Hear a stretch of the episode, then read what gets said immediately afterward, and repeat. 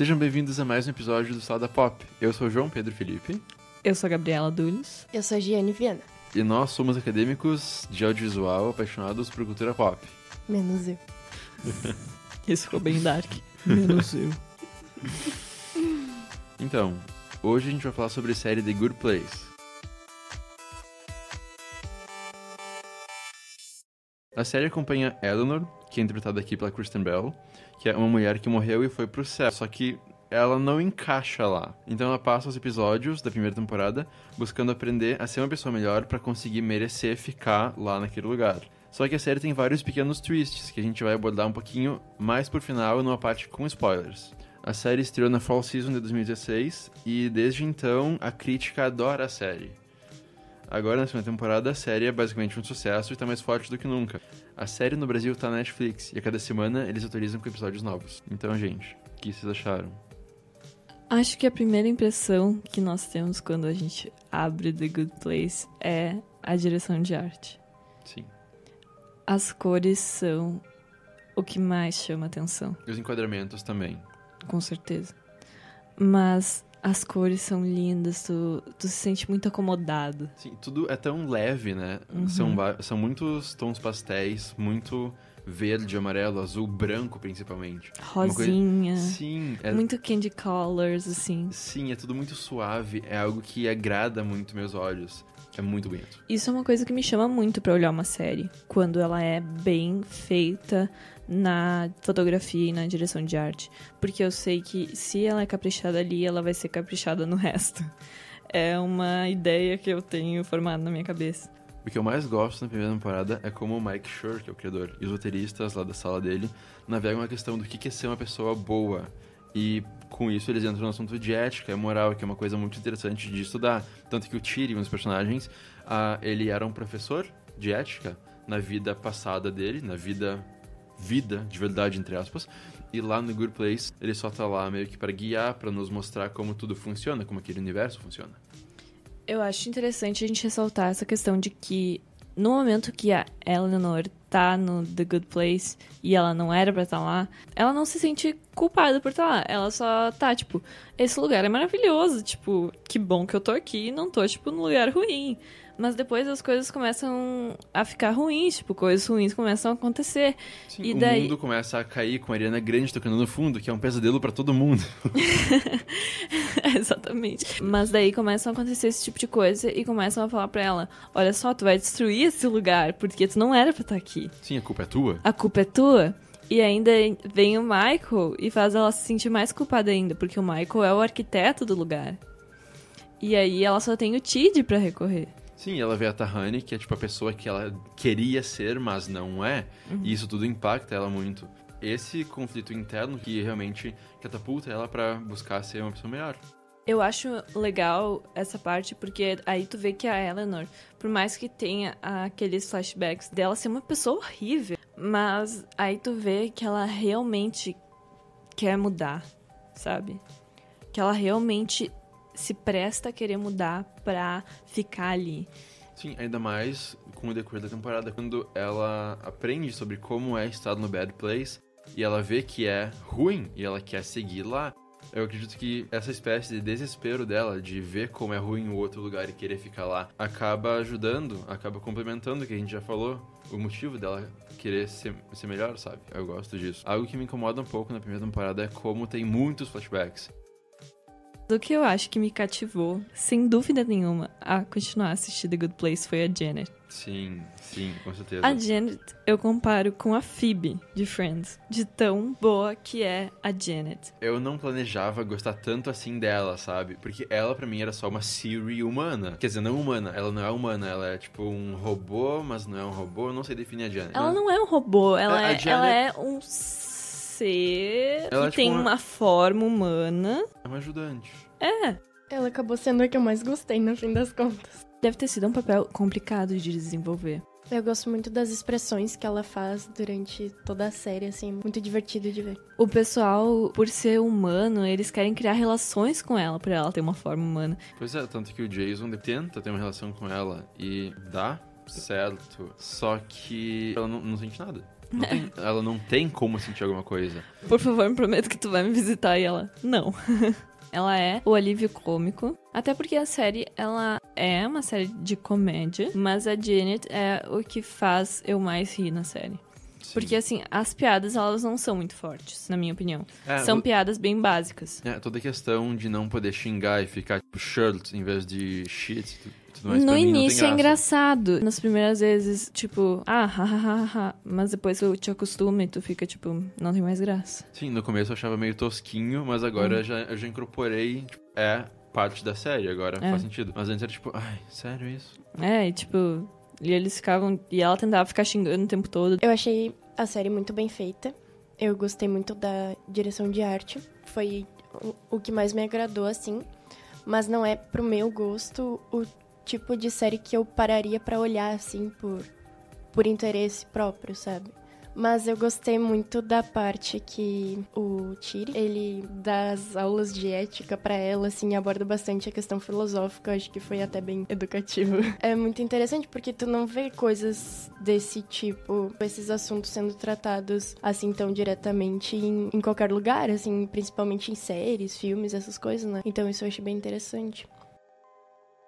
Algo que eu gosto muito no primeiro episódio é que no começo, quando o Michael tá falando com Eleanor, ele mostra uma espécie de PowerPoint ou vídeo pra ela que mostra uma lista de atividades que tu faz ou não fez na Terra que ajudam e que influenciam com que tu vá pro good place ou pro bad place.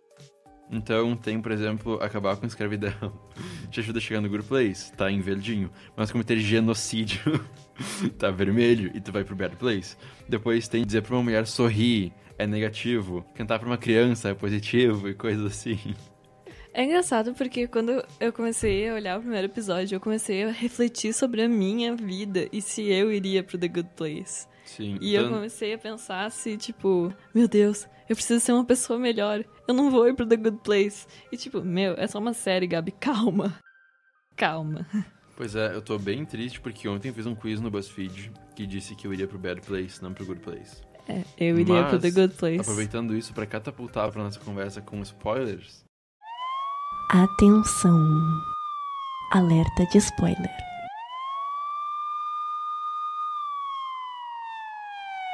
Se eu fosse pro Bad Place, não teria problema.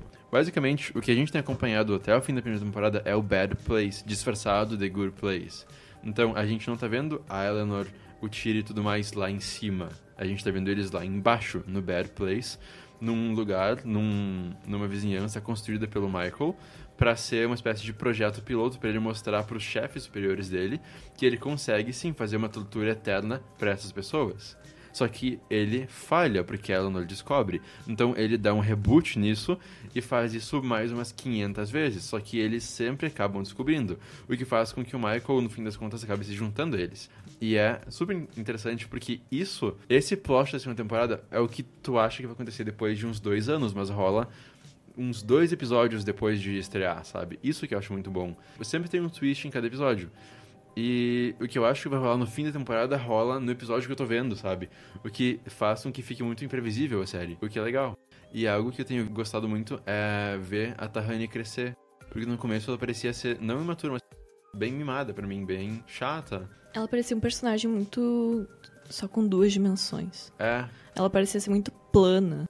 Ai, eu só, eu só sou bonita e perfeita. Eu não deveria estar aqui, eu deveria estar no The Good Place. E depois a gente descobre que, meu, ela tem muita história, sabe? Toda essa questão da Tahani eu acho muito interessante porque ela, como personagem, é uma das minhas favoritas. Ela é Janet.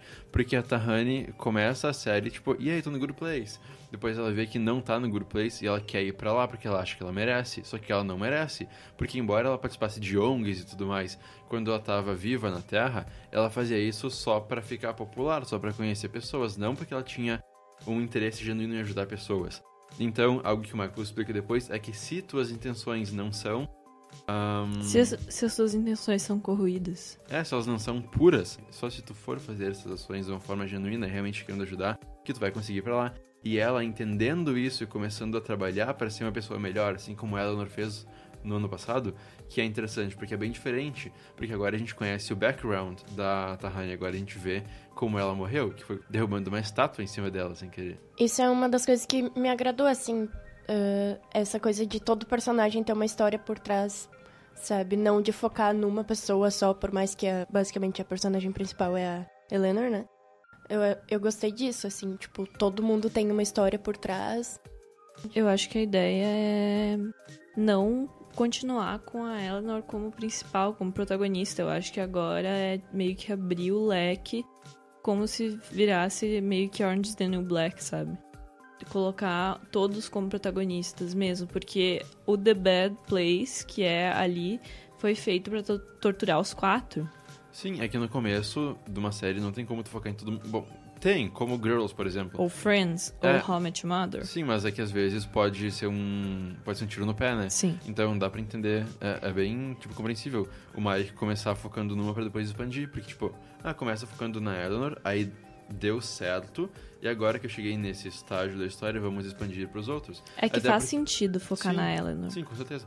Eu acho que o, o que vale a pena olhar The Good Place é que é engraçado, os episódios são curtos, é uma série leve, não é uma série que tu precisa ficar olhando, ficar prestando muita atenção. Tu olha ela de boa. Geralmente o plot vai acontecer no final do episódio. E daí tu vai entender, tipo, o que que tava acontecendo. Tu, tipo, muita gente que eu conheço pulou uns episódios e mesmo assim entendeu, né? É uma série que tu pode ver lavando a louça, por exemplo. Exato. É uma série que tu vê fazendo outra coisa.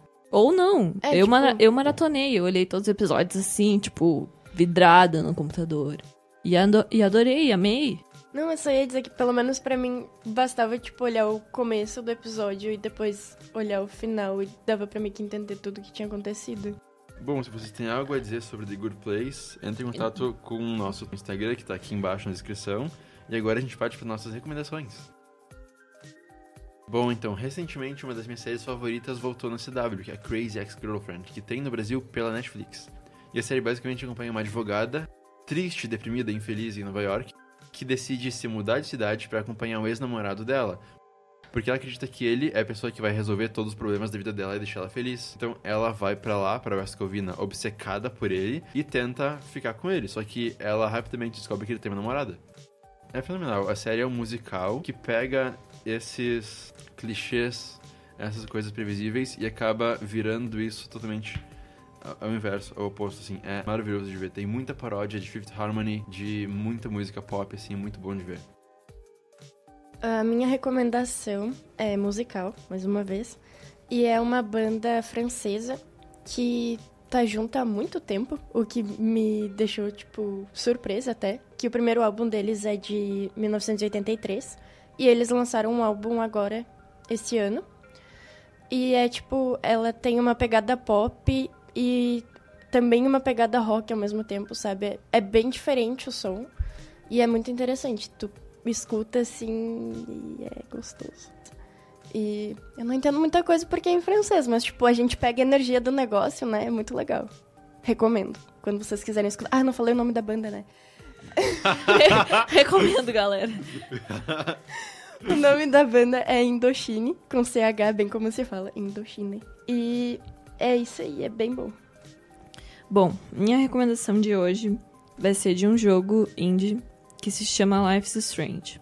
Esse jogo, ele acompanha uma menina que se chama Max. Ela volta para a cidade natal dela e ela começa a cursar a faculdade dela lá. Mas nisso ela começa a ter algumas visões e ela descobre que ela pode controlar o tempo. Ela pode voltar no tempo. E essa é a parte que mais me chamou para esse jogo no início. É muito pesado, mas é maravilhoso. São cinco episódios, o Life's Strange, o, a primeira temporada. São bem compridos os episódios, assim, para jogar. Tu leva, pelo menos, eu acho, umas três horas cada episódio. para jogar assim seguido. E eu recomendo que tu explore. Vê tudo que tu consegue. Explora tudo que tu conseguir. Uh, ler tudo que tu conseguir para tu conseguir ter uma noção melhor de jogo, sabe? Fala com as pessoas. Esse jogo se tornou muito muito meu queridinho, sabe? Quando ele acabou, muita teoria saiu e porque ele ele deixa, ele ele fala que as tuas as tuas escolhas têm consequências durante o jogo, mas no final só dois finais ficaram disponíveis. E aí, nisso surgir, surgiram muitas teorias e isso bah, agitou a cabeça dos fãs, sabe? Agora saiu o Life is Strange Before the Storm, que é pra se passar antes desse primeiro Life is Strange, que foi essa primeira temporada, que é com a Chloe, que é a melhor amiga da Max. Aí ela é a principal. Ele vai, ser, ele vai ter só três episódios, esse. O Life is Strange tem cinco, né? Mas ele vai ter um episódio na versão deluxe, que vai poder jogar com a Max. E eu também quero recomendar o livro Buracos Negros, do Stephen Hawking. Que eu tava lendo, ele é bem curtinho, é de duas palestras que ele deu ano passado, transformaram em um livrinho que tem algumas ilustrações. Muito rapidinho de ler. Ler esse livro, tipo, vale a pena ler um pouquinho. Ele é bem curtinho, eu li ele em uma vinda pra Unisc. Foi muito legal e valeu a pena. É isso aí. É Buracos Negros do Stephen Hawking.